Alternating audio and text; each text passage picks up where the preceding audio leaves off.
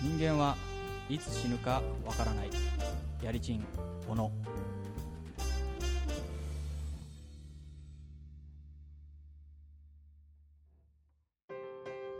二軍ラジオ第77回。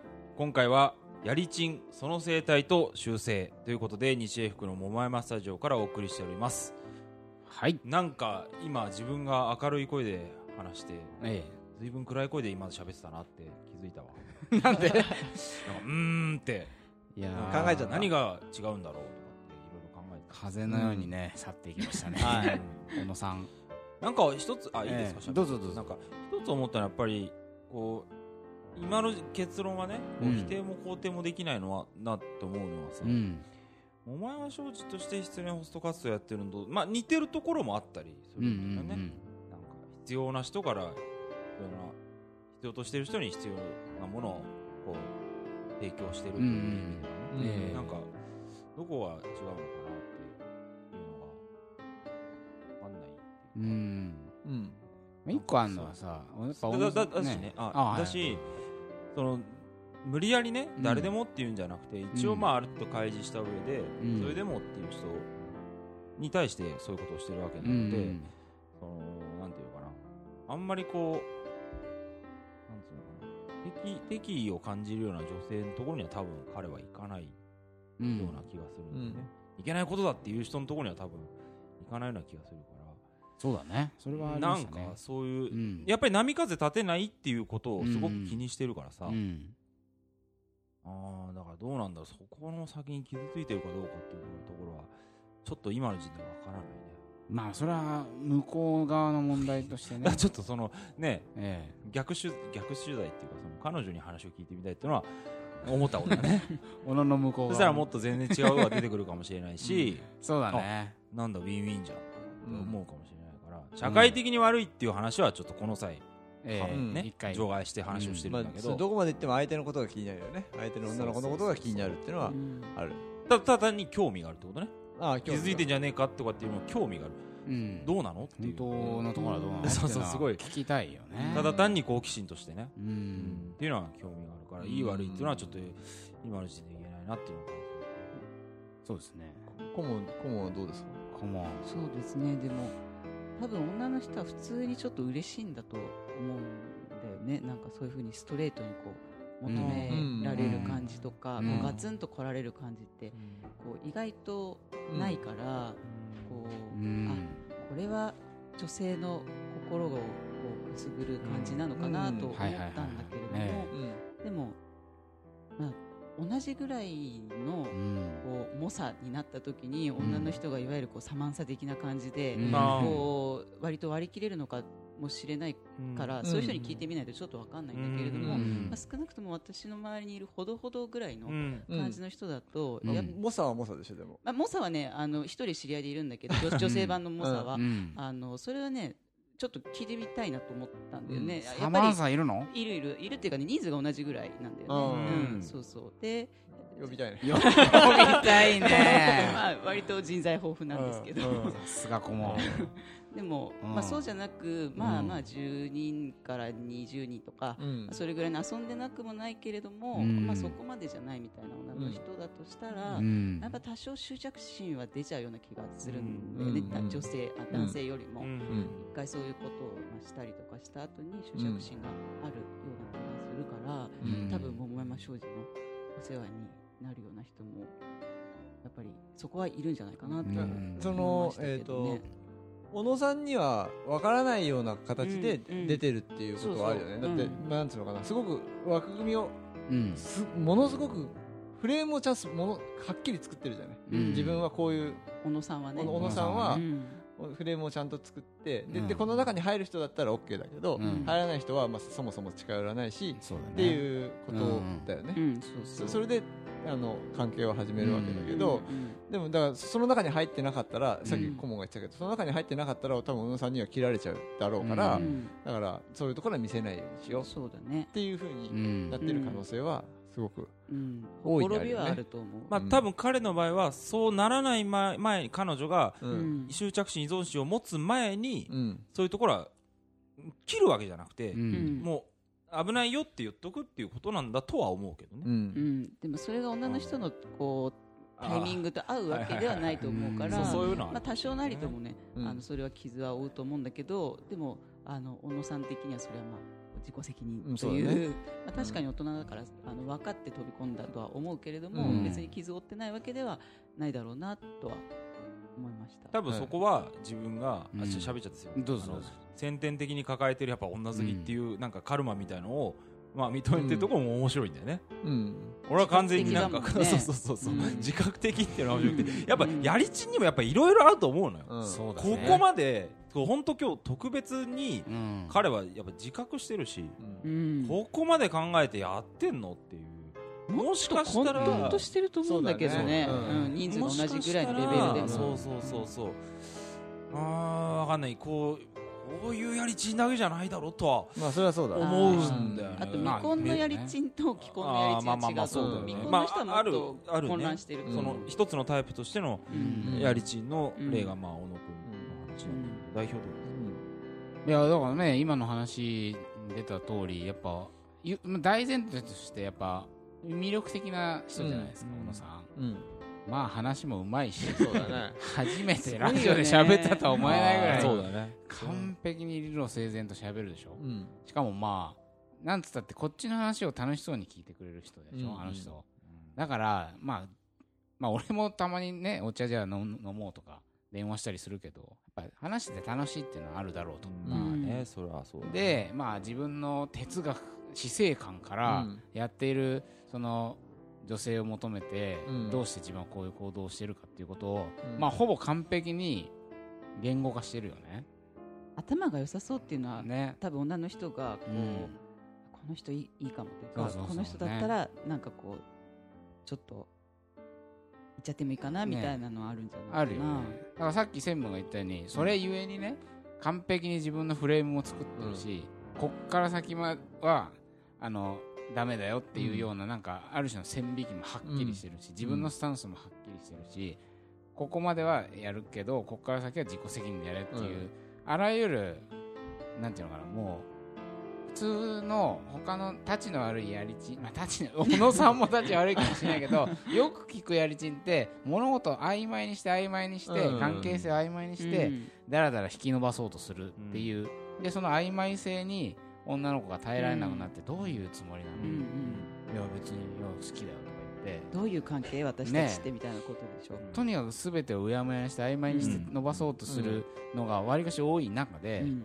小野先生の場合は パキッパキッパキッつってうん。俺はこうだからねはっきりしてるからこの線あるから。で、うん。お前はどうっつっうん。て最終的な選択決断を相手に委ねるでしょ、うん。まあ、それが一つの特徴だと思って。うん。うん。でそれゆえにうん。顧問が言っていたやっぱりもうその小野さんは魅力的だから小野さんと一緒にいたいなっていう気持ちと、このはいここから線うん。はこの枠組み、はい俺はこういうスタンスだから。うんお前はどうって言われた時にう、ん。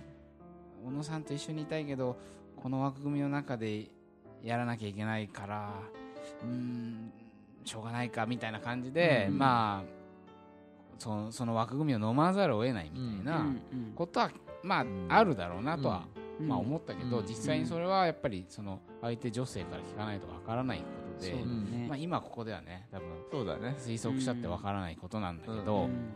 一個私発見しましたよ、はい。小野の。い。や小野さんはねあの要は女好きだと、うん。そしてそれをこう近づいていく口説いていく、うん関係性を変化させる振り向かせることに快楽をうん。見出し。でそれを実際にいろんな女性とのコミュニケーションの中で培ってきたうん。ツボとかポイントとか、女性というものに対する理解とかを駆使してうん。いろいろやってるでしょ、うん。それその個々の現場ではいろいろ多分気持ちいい瞬間とか楽しい瞬間とかあると思ううん。今日ここで初めてうん。その手口をうん。こう改めてうん。語るっていう場がここにできたわけだよね、ええ。あの時の小野のね生き生きした顔をね私見逃しませんでした。つまりね 小野はね語りたがってるんじゃないかと。自分が今までやってきたなるほど。うん。哲学、うん。例えばほらおじさんがさおっさんがこう最後自伝書きてえなみたいなのあるじゃん。あるよね。武将的な。武将的な。小野さんそのフェーズに入ってんじゃないかあな。あ武将フェイズ今まであの現場でいろいろうん。多分個々の現場で戦って知見を重ねて知見をね重ねてきたことをこう一個うん刑事上学的な？うんうん。心理をね。心理をうん。メタレベルでうん。まとめてうん。それをこう一つの物語かうん。論かうん。何かわからないけどうん。小野さんねそのこう語る欲求うん。新たな欲求今日芽生えたんじゃないかなみたいな。あの人また来ますよこれ。そうだね。読んだら来ますかね。読んだら来ますよこれ。うん。そういうもしかしたら今度はそういう欲望に小野さんのエネルギーが向いて、もしかしたらこう今度は現場を離れて執筆活動に入るあとかねなるほど。分かんないけど、うんうんあのエネルギーがもしかしたら違うところに向くのかななんて、うん。公務員ですよ。ね。ね。まあ、あの感じだったら決断力あるから本当に辞めようと思ったら公務員を辞める可能スパ性もーンと行く可能性あるよね。あとやっぱ気になったのはうん。セックスの問題かな。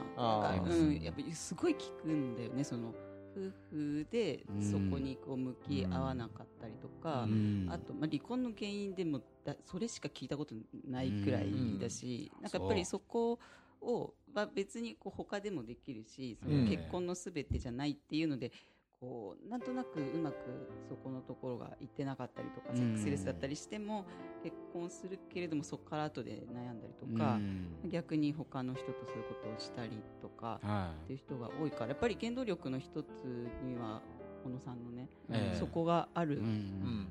だなぁとちょっと周りの話とかを含めて考えるとしみじみ割となんかこううん。男性の方がそこあんまりこう重要視しないで、うん。とりあえず結婚すっかみたいな感じでしちゃって、うん。後で蓋開けてみて、結構っていう事例をすごい聞くことが多いから、うん、そうそでうなんか男の人の方が割とそこのところ、うん。全部じゃないからっていう言い訳を、男でうん。男がやる気にならないとうん。まあ、実際ね。セックスはできないからまねその問題ってすごいでかいそうだねうん。だから、うん、要因の一つというかこう原動力のかなと。うん。うんあとね。そうだね。なんかあんまり根っこの部分は理解しようと思わない方がいいよね。わかんないよ。さっきの山登りの話でやったけどさ。あさあだからかあのコアに何か核の部分に何かがあって、う。んそこから発生してる生態と習性を知ることはできても、うん。その生態と習性のなんでそういうふうにやってるのっていうその理由はどこまで行ってもやっぱりわからない、わからないね。はい。俺たちもわかんないもんだって死ぬとは何かみたいなことを持ち出しましたよ あの人。いやうん。俺さでもなんつうのかな。そうだよね。何があるかわからないっていうことは分かってるんだけど、でも、うん。なんつうのかな。一個思ったのは、うん。小野さんはさ、うん。えっ、と予測だからだからこそすごくコントロール欲求っていうか、うんうん予測しないようなことが起こるっていうことをすごく嫌ってるような気がするわけ。知りフレームをそそうでフレームを作ってさ、でねこの枠この枠の中でやりましょうよっていうことじゃない、それって要するにそれを飛び越えるようなことは、うん。あんまりなんつうの想定してないっていうか、そういう相手としかうんそうハプニングみたいなのがね、もうハプニングがあっても多分その枠の中でのハプニングだと思うんだよね、だからそのおなんつうのかな。それを覆すような大きな変化に遭遇するようなチャンスを、もしかしたら、えーあらかじめ切り取ってるっていう可能性はあるから、でもこの先なこういうこと続けていったら、うん。なんかそういうことにぶち当たる瞬間っていうのももしかしたらあるかもしれないなっていう気もああそうだするわ、ね予測しないようなことが起こる。あだからもう逆に言えばそのうん自分が作ったフレームの中でうん。完璧に物事を運べる、うん。今はそういうところのさ、うん。家庭にいるかも、うん。かとうん。かその途中にいるかもしれないけど、うん小野さんの中でそれが完璧にうん。できるようになったっていう、うん。要するに完成した時にうん。飽きるんじゃないかな。そう俺もそう退屈になってくるんじゃないかなっていう気はちょっとするんだよね。そうすると次の何かうんに、フェーズにね。うんやっぱ小野さん自伝書くんじゃないかなみたいなね 多分それがこううん。一人の人とより面白い関係を築いていくっていうよりもうん。またちょっとこう別の人とちょっと特殊な関係とうんかうん。そういうこう横にこ横うに広げるっていう感じなのかなって話を聞いていてうん。言って思っほしいですね。たかなだからねある意味そう。うん。次のフェーズに。まあね、うん。ただ確かにそうそう根本の話で言えば、うん。あのじゃあ人間ってなんで生きてるの？みたいなことさ、わかんないじゃん、うん。え？いやうんなんだろうみたいなさ、うん。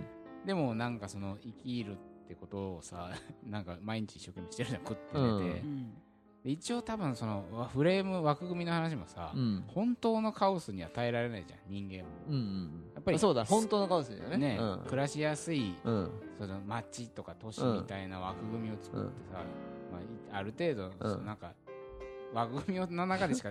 やっぱり言っても生きられない。だしあの本当に理解できないものは見えないっていうからね。認識できない。認識できないっていう。だからなんかねまあなんかい確かになんか人間らしいのかなとかって思う節もあれば、なんかうまくできすぎだろお前の理論みたいな、うん。ちょっとできすぎてムカつくみたいなね。もあったり心で境はね。これはまあちょっと引き続きねうん。大野さんにも、追求して道を追求していただきたいですよね。まあある種の頼もしさもあるわけじゃない、はいはい。ああいう立場からうん。女性というものについて向き合ってるっていうのは、ねこう桃山商事にはやっぱりなかったうん。視点なんであの人たちは桃山商事の一部にね組み込む方向特殊部隊みたいな感じで。特殊すぎるでしょ。まあ、あはあいう意見が必要になる場面もいうん。あるかもしれない、うん。まあそんなズバッとしすぎて困ってますっていう質問はあんまりないもんね。相談はね。曖昧なものズがあって。バッとしそうそうそう。やっぱそれじゃん。それが彼女に届いてしまった曖昧さがねうん。こうパッと出てきた時にどういうことなんですかみたいな悩むってことが多いんだけどうん。スパッとしすぎて悩んでますっていうのは聞かないかなかなかのね曖昧なまま現状維持っていうのが基本まあ男のうん。スタンスだと思うんだけど、うん。で変化を嫌うっていうところもあるわけですよ、うん。あるから。うん。あるあるそこも小野さんは結構変化を自分からさせてることもあるわけね。そうだからむしろ現状維持させることにあんまり意味を感じてない、うん。なぜなら明日死ぬかもしれないからみたいな、うん。あだからその結婚？うん。うん。という選択をした時にうん。ある程度生産をしたみたいうんな話がねうん。ちょっとさっきオフの時だったかな。うん。うん。あったあった。なんかそんなね話もちょっと出てきたんだけど、はいはいだいたいそこをやらないからやらないでずるずる行かせたいから何も自分から提案しなくてそうだね。それをまあずうずうついてうるんうんあるけども、彼の場合はそこで一回生産をしたけどもそれでも続けたいっていう人がいるから続けてるっていううん。パターンがあったけどね。向こうから。変化を嫌ってるわけでもないね、でもそれ嬉しいだよね。わかんないけど自分の身にもしそういうことが起こったとしたら、あ自分が切来たみたいって それでもいいからっていうふうに ああ来たらね。そこまで来るんだったらまあいっかまあいっかみたいな。よっぽどなんだしねってそれは思うものすごい何かが自尊心が満たされるよね。あまあ自尊心は満たされるんだろうね。